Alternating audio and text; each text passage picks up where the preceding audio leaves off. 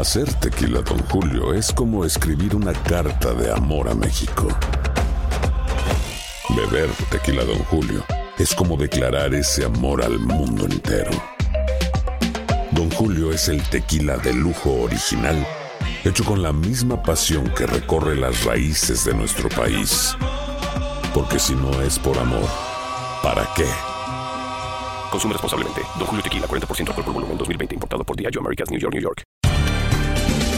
Bienvenidos al podcast de Buenos Días América, la revista radial más completa para los hispanos. Política, salud, economía, tendencia y deporte son algunos de nuestros temas. Bienvenidos.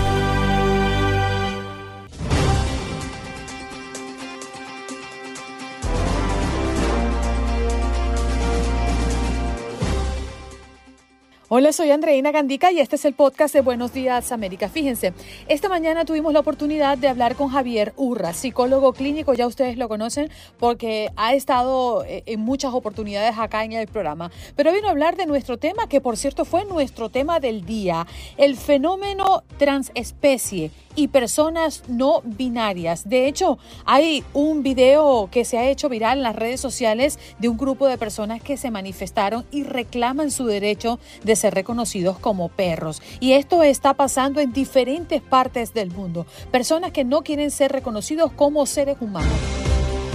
Yesid Paquero, nuestro periodista corresponsal de Univisión en Colombia, nos habla del presidente de ese país, un muro en el Darién, Estados Unidos niega la versión de Gustavo Petro. Y celebrando el mes de la hispanidad, conversamos con Mariana Rosales, empresaria, odontóloga, terapeuta sistémico, deportista, diseñadora. Nos habla de su historia y cómo ha triunfado en los Estados Unidos. Eileen Cardet, nuestra periodista de Univisión 23 Miami, nos habla de su canal de YouTube. Aquí nos habla de cómo ha levantado un canal propio en esta red social para hablar de cosas extrañas, paranormales, del más allá.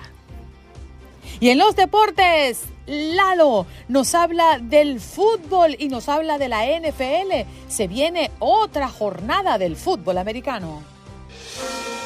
¿Qué pasó? Las noticias relevantes. Las historias destacadas. El resumen de lo más importante. Estos son los titulares. La semana comenzó realmente en Eagle Pass con rumores de que un gran número de inmigrantes estaban a punto de aparecer. Y hoy la pequeña ciudad fronteriza de Texas contaba ya casi 9 mil solicitantes de asilo que habían cruzado desde México. Un puente internacional seguía cerrado y un niño de tres años se había ahogado en el Río Grande.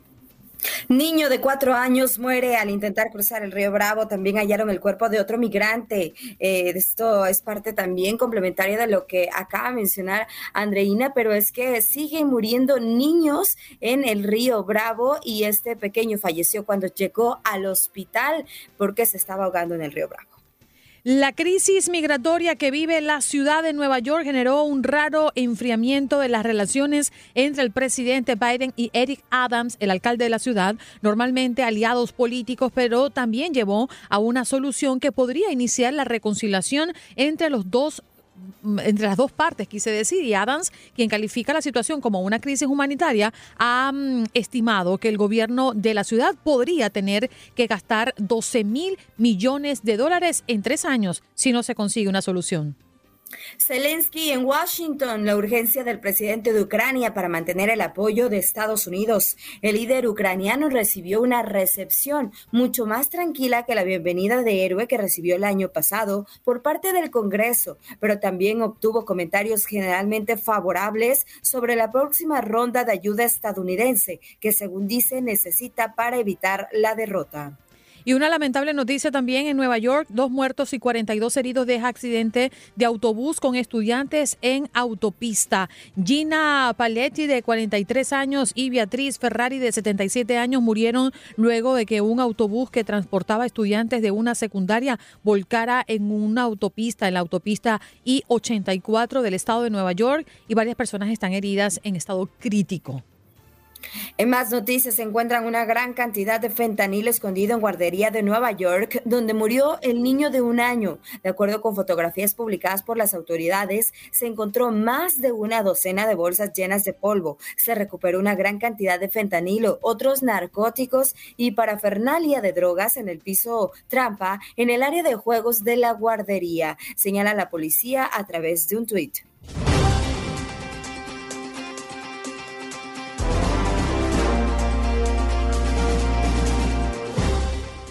De inmediato vamos a recibir a nuestro próximo invitado. Bueno, él es parte de esta familia ya, parte de la casa. Javier Urra, psicólogo clínico desde España. ¿Cómo está Javier? Gracias por estar con nosotros, doctor. Estoy encantado de estar con vosotras, estoy encantado de estar con las personas que os siguen, pero hoy estoy en Buenos Aires, estoy en ah, Buenos Aires, que he venido a dictar una conferencia, porque hace 30 años, 30, creamos la Asociación Iberoamericana de Psicología Jurídica. Y aquí hay personas que residen en Estados Unidos, pero también en El Salvador, en Honduras, en Chile, en Brasil, en, bueno, iberoamericanas, portuguesas, en, México y más de 19 países, psicólogos forenses. Extraordinario. y por lo tanto, eh, genial, ¿eh? o sea que con gente muy cariñosa y muy acogedora.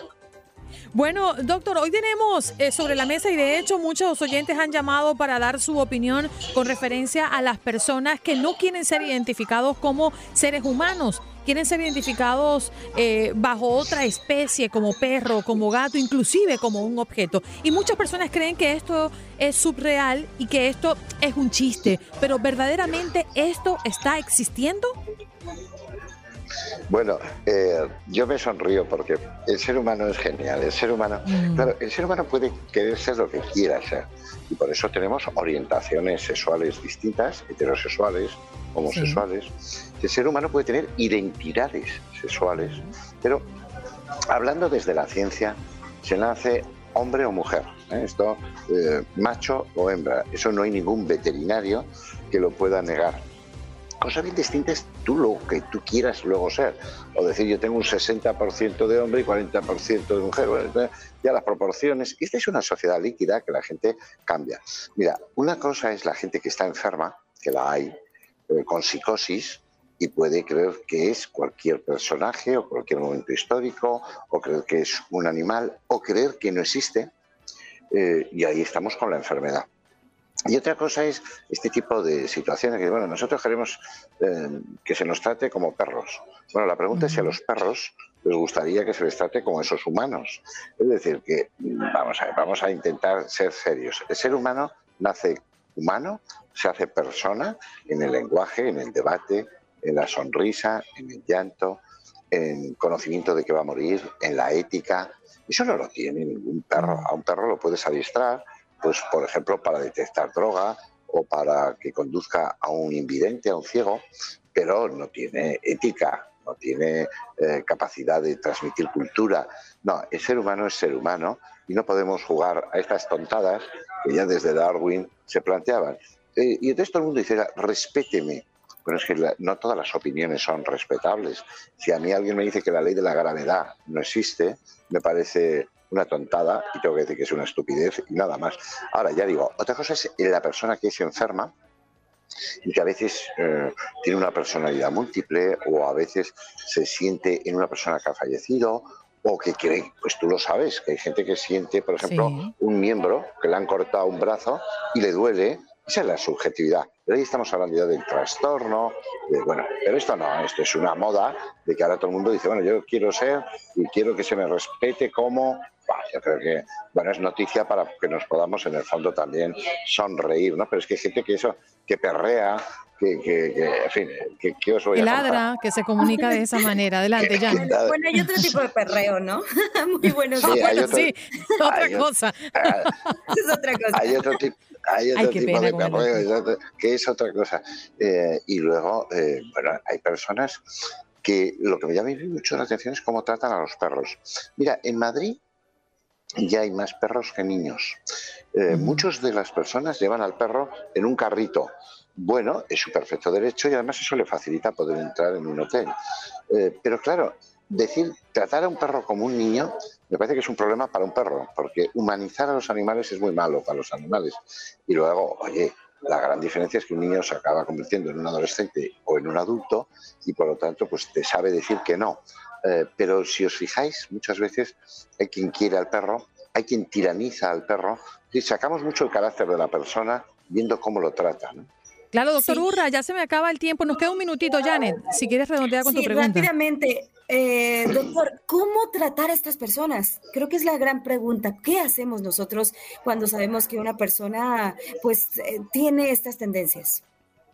Bueno, yo creo que es una cuestión de tiempo, que es cuestión de decir, mira, eh, tú me puedes pedir muchas cosas, pero yo no te voy a tirar un hueso cuando ladres, te voy a tratar como lo que veo, como lo que eres, por, por cultura, por tradición, por ADN, eh, y te enterraremos eh, o te incineraremos como lo que eres, persona. No me puedes pedir a mí que te trate como un perro, porque eso es un gran problema y me genera a mí un problema ético y moral. Bueno, eh, tú di lo que quieras, pero recuerda que eres persona y que el resto de los seres humanos esperamos de ti que te comportes como tal y ayudes a esta especie humana que sigue en evolución, pero que a veces tiene estas grandes sorpresas.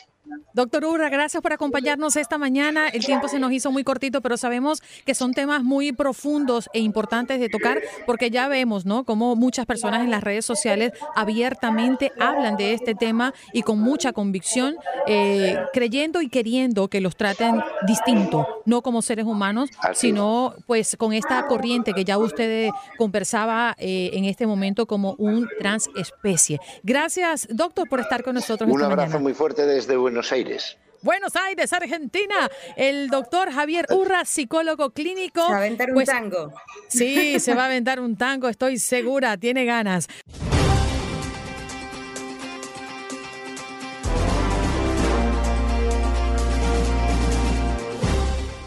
Vamos a saludar a Yesid Vaquero, nuestro periodista en Colombia, que ya está listo para conectar con nosotros esta mañana. Yesid, ¿cómo estás? Good morning. Andreina, qué gusto oírte. Un saludo para ti, como siempre acá presidiendo tu club de fans y encantado de hablar contigo y con todos tus oyentes y las personas que nos ven también. Muchas gracias, Yesid. Bueno, vamos a hablar un poco de la controvertida declaración que dio tu presidente porque Petro ha hablado de un muro en el Darién. Estados Unidos niega esta versión del presidente de Colombia, pero es que Gustavo Petro aseguró que la posición de cerrar la frontera entre Colombia y Panamá, cuyo límite está marcado por la densa y montañosa selva del tapón del Darién, eh, para parar el aumento de flujo migratorio, no es eficaz. ¿Qué hay en medio de todo esto? Hay una confusión enorme, al parecer, eh, Andreina, porque esta versión sale después de una reunión que, según el presidente, sostiene él con las autoridades de Estados Unidos, en donde le hablan de un supuesto muro que, hay que, que habría que poner allí, a lo que él supuestamente se niega. Después, en la Asamblea General de la ONU, el secretario de Seguridad eh, advierte que no se habló de un muro y lo que dice Gustavo Petro después de esto es que a él no lo han desmentido sino que hicieron como una nota aclaratoria respecto a la conversación. Lo cierto finalmente es que ni Colombia está preparada para hacer un muro, ni las autoridades de los Estados Unidos lo tienen por lo menos en su agenda inicial, el hacer un muro sobre el Darién. Lo que sí tienen planeado, junto con las autoridades panameñas, es poner mucha atención a este flujo migratorio que cada vez está más creciente y que cada vez presenta más violaciones a los derechos humanos para quienes atraviesan ese, como tú lo decías, denso tapón del Darién. Mm. Yesid, y por otra parte, en el marco de la Asamblea General de las Naciones Unidas, la migración, el narcotráfico, la crisis climática, bueno, han sido temas fuertes, profundos y poderosos que ha prácticamente eh, colocado como orden del día la Asamblea eh, Nacional, eh, perdón, la Asamblea General de la ONU en esta edición, esta sesión. Sí, para Petro es fundamental el tema climático. Acuérdense que él ha hablado en Colombia de un cambio de energías, ha hablado de no más explotación petrolera, ha hablado de una suerte de cosas que tienen que ver con el cambio climático y que lo hacen ver como un presidente muy ecológico. Eh, sin embargo, ese y su tema de la paz total, pues son los temas que más ocupan a las personas que están presentes eh, presenciando o poniéndole atención a su discurso. Ese es fundamental y lo tiene dentro de su agenda como tema número uno. Y debemos mencionar que más de 200 mil migrantes han atravesado la selva del Darién en el 2023. Se espera que esta cifra para finales de año duplique el total registrado en 2022. Eh, y por supuesto, Yesid, es un, es un tema mm, de prioridad para ambos países lo que pasa en el Darién. Una cifra aterradora, Andreina, y no solamente esa que tú tienes, porque esa es la oficial, digamos, esa es la de las personas que hasta ahora se han podido contar. Dicen quienes eh, tienen testimonio de que han pasado por allí que la cifra puede crecer en 100 mil o incluso duplicarse de las personas que han pasado por el tapón del Darién. Muchas de esas personas lamentablemente no llegan a su destino, muchas otras mueren en el intento, a muchas otras eh, las violan, a las mujeres, a las niñas, quedan eh, a, a merced de unos coyotes que se aprovechan de sus deseos de escapar y lo roban. Es decir, está completamente descontrolado, razón por la cual las autoridades panameñas, las autoridades colombianas y las autoridades de los Estados Unidos pues están pensando ya en poner algún tipo de control, sobre todo para que se respeten los derechos humanos de quienes cruzan por este difícil sendero para poder llegar a cumplir el sueño americano. Así es. Yesid, gracias por compartir con nosotros estos minutitos. Nos estamos viendo próximamente. Dios mediante. Eso espero. Me despido desde el Capitolio Nacional, donde van a ser la cámara ardiente de la despedida de los restos del maestro Fernando Botero hoy en Colombia. Seguro, muchísimas gracias como parte de la noticia y la agenda periodística allá en Colombia. Yesid Vaquero, nuestro corresponsal de Univisión. En Buenos Días América celebramos la hispanidad. La lucha, la perseverancia, el ímpetu, el coraje. En este mes de la hispanidad queremos reconocer los logros de aquellas personas y organizaciones que han hecho que nuestra hispanidad marque la diferencia en los Estados Unidos y el mundo. Celebremos juntos el mes de la hispanidad. Celebremos con ellos, los que han luchado, los que han perseverado, los que han insistido, los que no se han aminorado frente a los grandes retos. Mariana Rosales, empresaria odontóloga, terapeuta eh, sistémico, deportista, diseñadora, hoy nos acompaña para seguir celebrando en, esta, en este mes de la hispanidad. ¿Cómo estás, Mariana? Qué bonito volver a verte. Ay, Andreina, muchísimas gracias por esta invitación en este mes tan especial de los hispanos unidos acá, tan talentosos y exitosos. Y como bien lo dijo la canción anterior, los que luchamos todos los días acá para dejar en alto nuestro país y hacer eco de nuestro nombre y lo que hacemos con tanto amor. Mariano, tú sabes que el tiempo eh, en los medios son muy cortitos, pero nos encantaría conocer tu historia. Si puedes hacer un repaso rápido de cómo llegaste a convertirte en la empresaria que hoy eres y tu marca, que ya es muy conocida entre los hispanos acá. Claro que sí, Andreina. Bueno, para mí es un gran placer contarles que tengo una marca, una marca de ropa ecológica, 100% ecológica, y está hecha a base de materiales reciclados. Esto es una fábrica artesanal donde todas las mujeres que trabajamos, como somos 90% mujeres, y bueno, llegamos a Estados Unidos hace tres años, ha sido un proceso de mucho transitar, de mucho aprendizaje, eh, de mucho conocimiento, y bueno, expandiéndonos y dándole trabajo a todas estas personas que cada día luchan para estar mejor acá en este país. Y de verdad súper agradecida por esta oportunidad, por mostrar lo que hacemos con tanto amor. Cada prenda está hecha con siete botellas PET, siete botellas de agua, tienen protección solar, secado rápido y pues a tanto es un, es un proyecto muy bello porque contribuye al ambiente, pero también es socioambiental, porque ayudamos a todas las personas que están detrás de, de este proyecto tan bello a que trabajen felices, tengan dignos salarios y puedan contribuir a tener una vida muchísimo más estable y más saludable porque toda la base es la familia.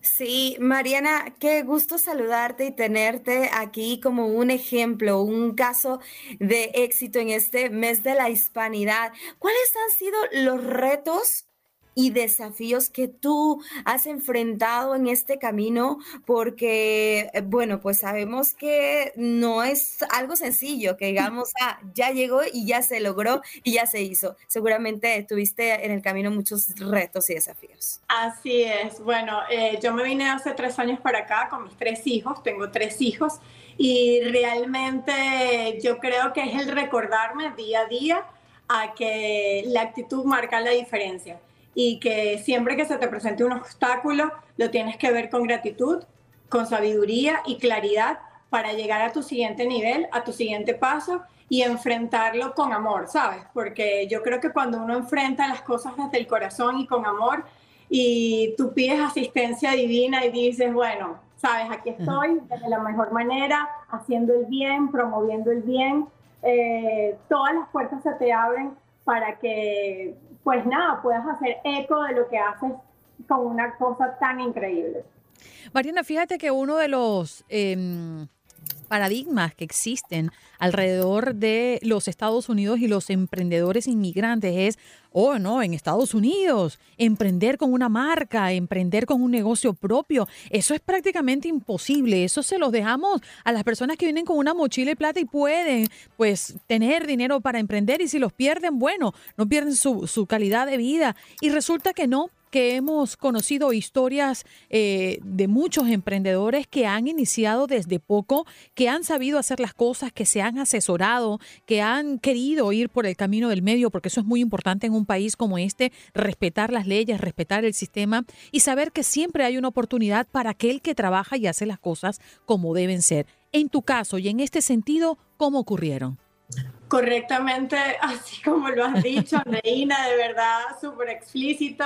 Eh, pues obviamente yo tengo cinco años con la marca y pues llegué acá y me fui asesorando, me fui preparando, porque yo creo que es importante el prepararse, el también ir a más y de cierta manera, o sea, empezamos desde cero, ya llegamos a Amazon, ya estamos vendiendo en Amazon. ¡Felicidad! ¡Orjito, aplauso que llegó Mariana Amazon! es un gran placer, es un gran orgullo porque realmente esto empezó desde un sueño, como bien dijiste, soy odontólogo, pero me vine para acá a, a, sabes, a cumplir mi sueño y yo pienso que no hay sueño pequeño ni grande, todo empieza en tu cabeza y cuando tú le pones el corazón y la pasión y la dedicación, este, realmente eso se cumple y como dices tú, siempre hay que ser correcto sin llevarse por delante a nadie, o sea, hacer las cosas bien, pero yo le invito a todos los hispanos que están escuchándonos y que nos están viendo a que no, eh, a que no desvanezcan, a que realmente sean valientes, porque la valentía te lleva a otro nivel, a que de una u otra manera luchen por sus sueños, luchen por lo que quieran. Y yo no, ahora no es que, ay, buenísimo que ya tengo el emprendimiento. Hice muchas cosas antes de llegar aquí, porque eso es importante también. ¿Como cuáles, Mariana? Bueno, trabajé en un restaurante, o sea, hice, ah, hice, muchísimas cosas y realmente eso me enorgullece porque es el ejemplo de lo que tú le das a tus hijos y tú le dices a tus hijos, ¿sabes qué? Ahorita estamos aquí, pero estamos trabajando para estar en el otro, en el otro nivel. Y para mí es un orgullo muy grande que ahora mis hijos lleguen y me digan, ¿sabes qué? Tú eres la mujer más valiente que yo conozco. y este es el reconocimiento oh, más grande que yo tengo, porque, bueno, ustedes que son madres y que saben y que venimos a este país a luchar por nuestros sueños, este, para nosotros la familia es lo, lo básico, es lo fundamental y siempre damos ese paso a más para que ellos estén mejor y tengan otras oportunidades que nosotros en, nuestra, en nuestro momento no las tuvimos. Y por eso es tan importante, luchen, luchen por sus sueños y en este país todo se cumple con, de verdad, con determinación, con enfoque, con, con muchísima energía y amor todo edificio se construye con una piedra y luego otra y luego otra. Entonces, poco a poquito. Mariana, ¿qué sigue? ¿Qué sigue para ti? ¿Qué sigue para Mariana? Bueno, siguen muchísimas cosas. Estoy trabajando en muchas cosas ya porque yo no paro, no paro de trabajar. Este, pero bueno, vienen muchos proyectos increíbles. Eh, seguimos expandiéndonos eh, con, con, la línea de, de, de, la marca, porque bueno, si bien incluimos en esta nueva colección eh, la línea de hombres y un accesorio, pues vamos a ir expandiéndonos y estamos trabajando para que realmente todo el mundo pueda conectar con nuestra marca desde el nivel de conciencia, porque uno elige que se pone, que lee, que come y tu cuerpo es tu templo y así como lo debes cuidar, entonces debes saber qué comprar y por eso los invito a que sigan, a que vean mi página web en www.marianarosales.com, se informen un poco de lo que es la sostenibilidad y adicional a eso también que, a que me sigan en Instagram en arroba Mariana Design y que nos pueden buscar en Amazon ahora en Mariana Rosales Design. Ya yo tengo el mío y me encanta. Gracias, Mariana. Un beso grande para ti. oportunidad. No, te agradecemos a ti por contarnos tu historia y por alentar a muchos que llegan a este país muy desesperanzados, eh, apagando sus sueños porque otros le han dicho que no se pueden lograr y porque verdaderamente creo que esto hay que decirlo. Eh, nosotros tenemos que mm, exponer estos casos porque sí, nuestra comunidad necesita ser alentada y necesita ser apoyada. Y te agradecemos, Mariana, porque tú eres un ejemplo de eso. Feliz día para ti. Gracias, gracias a ustedes de verdad y a todo el mundo que quiera cumplir su sueño, échale a andar y cualquier cosa me escribe. Vámonos, para adelante. Mariana Rosales, empresaria, odontóloga, terapeuta sistémico, deportista y diseñadora, nos habla de su nueva marca y cómo en Estados Unidos ha crecido y se ha establecido como una empresaria. En Buenos Días América celebramos la hispanidad. La lucha, la perseverancia, el ímpetu, el coraje. En este mes de la hispanidad queremos reconocer los logros de aquellas personas y organizaciones que han hecho que nuestra hispanidad marque la diferencia en los Estados Unidos y el mundo. Celebremos juntos el mes de la hispanidad. ¡Ay, qué bonito! Estoy llena de hispanidad por todas partes y con este intro que además ha preparado nuestro equipo en Guadalajara nos sentimos orgullosos y cuando escuchamos esa, esa música, Janet, que nos caracteriza, esa música alegre, esa música llena de buena vibra, pues nos hace sentir orgullosos de lo que somos y por qué estamos aquí. Bueno, vámonos de inmediato a saludar a la, a, la, a la, niña de Miami, la que todos conocen, la que está cada mañana con ustedes ofreciéndoles las noticias. Eileen Cardet, muy buenos días. Buenos días para ti, para todos los que nos escuchan. Excelente el doctor, el psicólogo. ¿eh? Lo quiero entrevistar para un Facebook Live de... Está a tu orden de Noticias 23. Ya compartimos los contactos. Oye, Eileen, nuestra periodista de Univisión 23 Miami, tiene un canal de YouTube que me encanta porque además rompe con muchos esquemas cuando de periodistas se trata. Cuéntanos. Mira, es que la vida, verdad, es muy corta. Sí. Y son temas que a mí me apasionan. Y yo dije, ¿por qué no? Claro. ¿Por qué no? Me estoy divirtiendo, ¿no? Son temas que, que, me gusta leer. Me he leído muchísimo desde metafísica, eh, reencarnación, posibilidad de que hayan extraterrestres en otros lugares. Y nada, pedí permiso, afortunadamente Univision me dijo que sí y me lancé conversando con Eileen Cardet. Entrevisté a Sixto Paz Wells, el peruano que lleva casi 50 años investigando eh, el tema ovni. He tenido entrevistas increíbles. Por ejemplo, este domingo sale la entrevista de Miriam Dietrich, que también le invito a, a las personas a que la busquen en YouTube, tiene su canal. Una abogada, imagínate, graduada de Harvard una señora ya mayor, me imagino que rayando los 80. O sea que abogada corporativa en Buenos Aires, o sea, rompiendo esquemas en esa época. Tiene un asalto violento, la asaltan, ella asegura que, murió. Ella dice que oh, vio el repaso de su vida y que ella misma se juzgó, pero inmediatamente empezó a escuchar, eso es lo que ella cuenta, ¿no? Eh, como una música angelical y el sentir como que el amor total hacia todo increíble.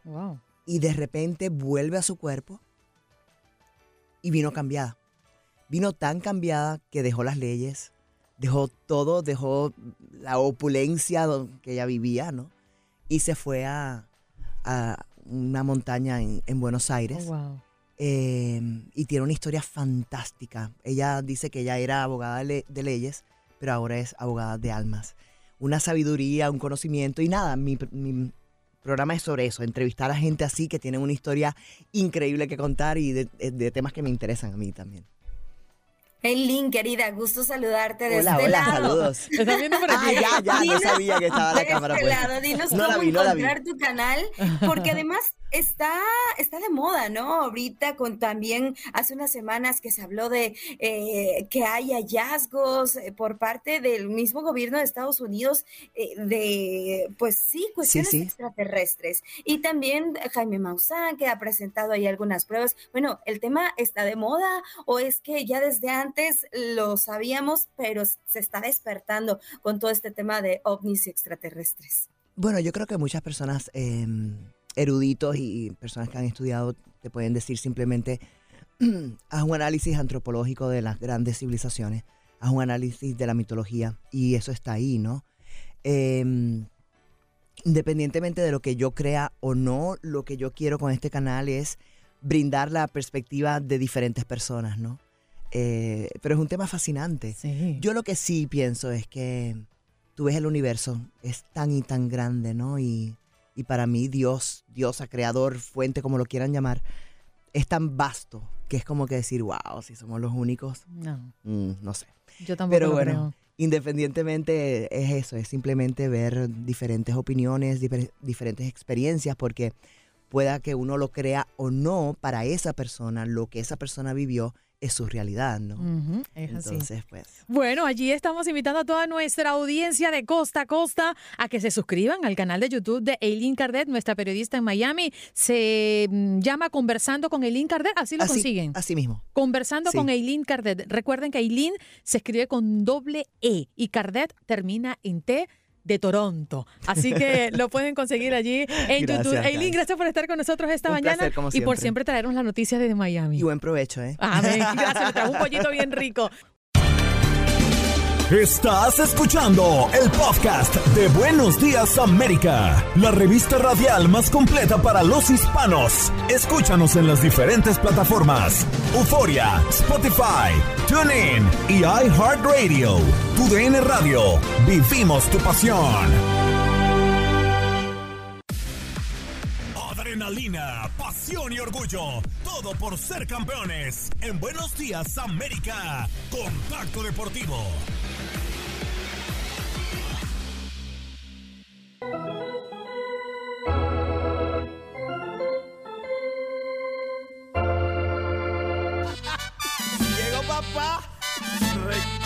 the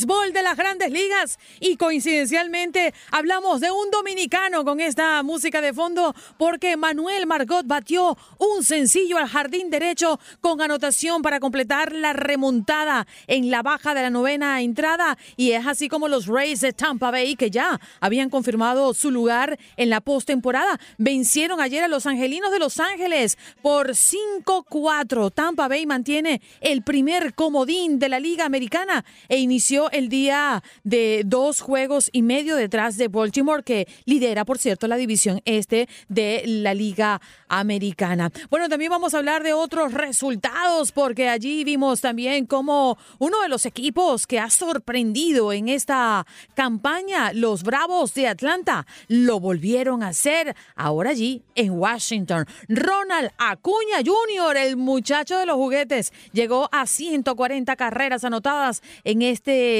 año y bueno, la mayor cifra, ¿no? De las grandes ligas en 16 años, además de aportar un triplete a la causa de los Bravos de Atlanta, campeones del este de la Nacional, quienes vapulearon 10 por 3 ayer a los Nacionales de Washington. Matt Olson logró su jonrón número 53 y Ozzy Albies añadió otro en una noche en la que batió cuatro imparables ante el peor equipo de la división. Bueno, también debemos mencionar lo que ha ocurrido justamente en Nueva York.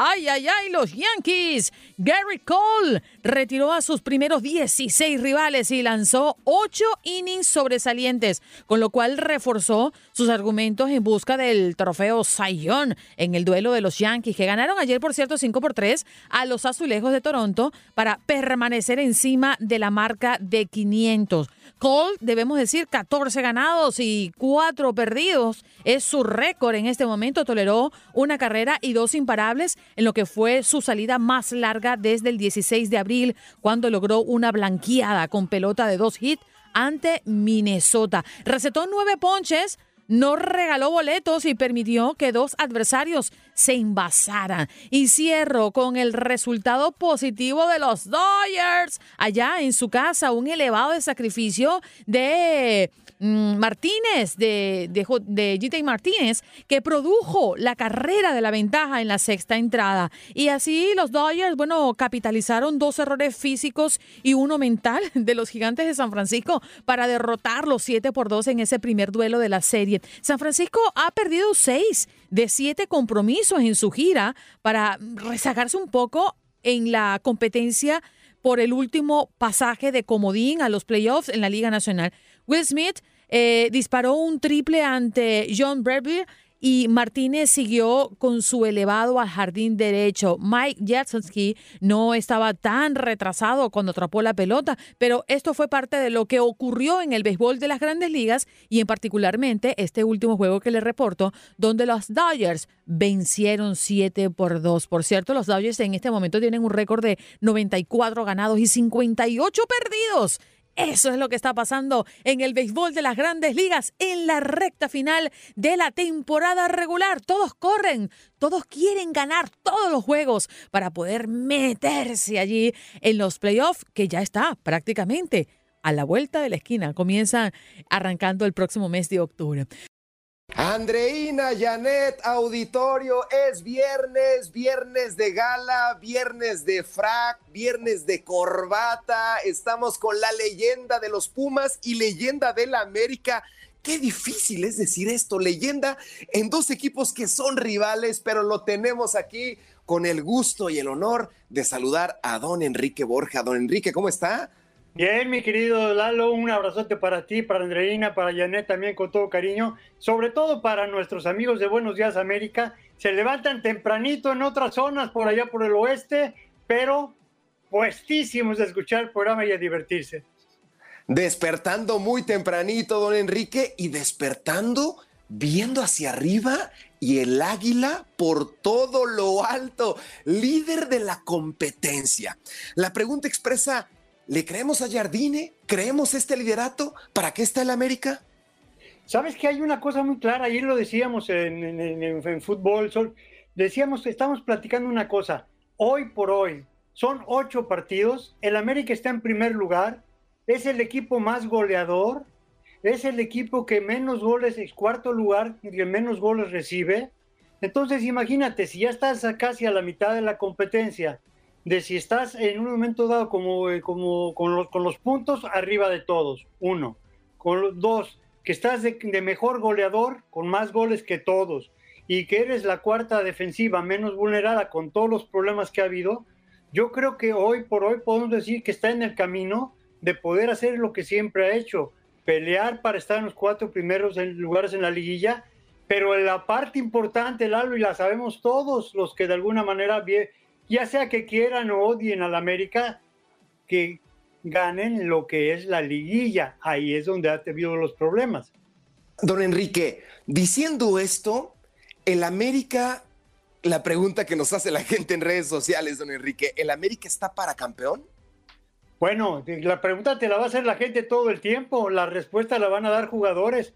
Creo que ahorita hasta este momento están jugando bastante bien, lo que te decía, de primer lugar, de, mejores goles, de cuarta mejor defensiva, o sea, más cosas, pero lo importante es mantener este ritmo, esta intensidad, esta contundencia que, está, que estás teniendo para poder llegar dentro de los cuatro primeros lugares, pero después lo más importante que viene el otro torneo, la liguilla.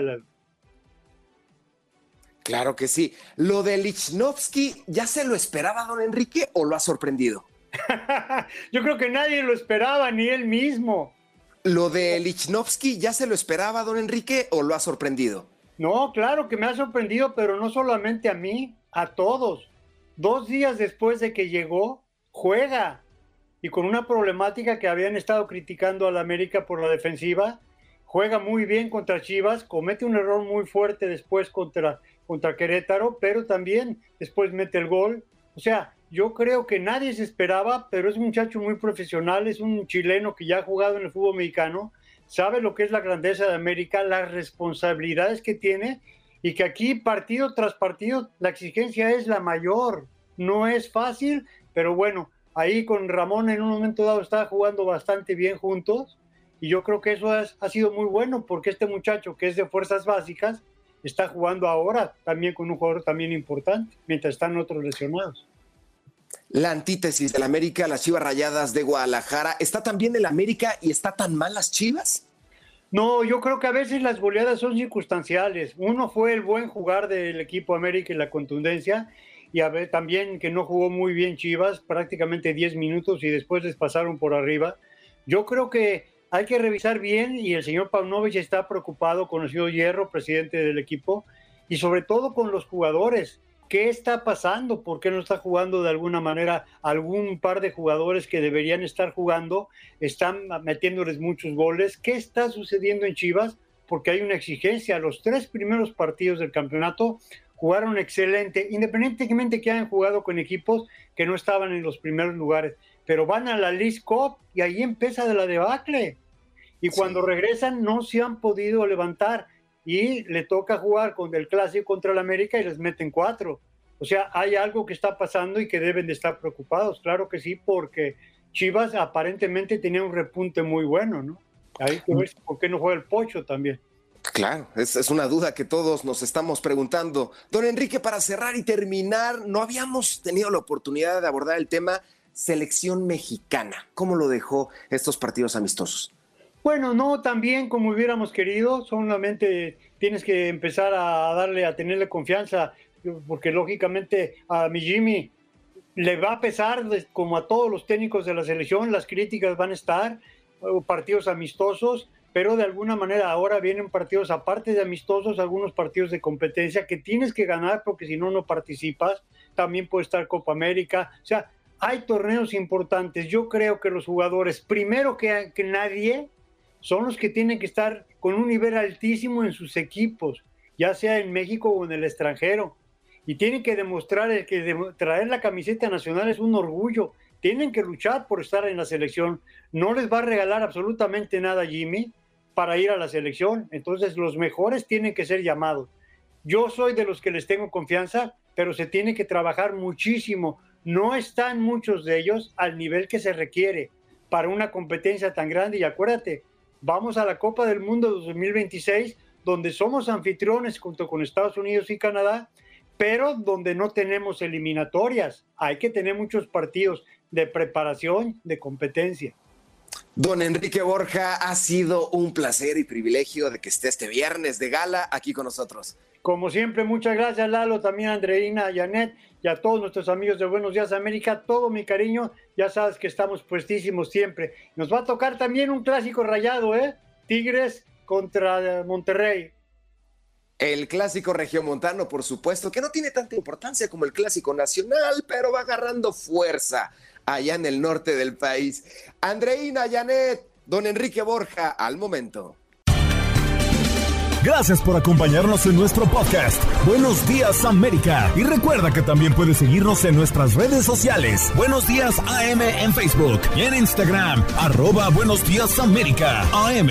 Nos escuchamos en la próxima. Boost Mobile tiene una gran oferta para que aproveches tu reembolso de impuestos al máximo y te mantengas conectado. Al cambiarte a Boost, recibe un 50% de descuento en tu primer mes de datos ilimitados. O, con un plan ilimitado de 40 dólares, llévate un Samsung Galaxy A15 5G por $39.99. Obtén los mejores teléfonos en las redes 5G más grandes del país. Con Boost Mobile, cambiarse es fácil. Solo visita boostmobile.com. Boost Mobile, sin miedo al éxito. Para clientes nuevos y solamente en línea, requiere AroPay. 50% de descuento en el primer mes requiere un plan de 25 dólares al mes. Aplican otras restricciones. Visita Boost para detalles.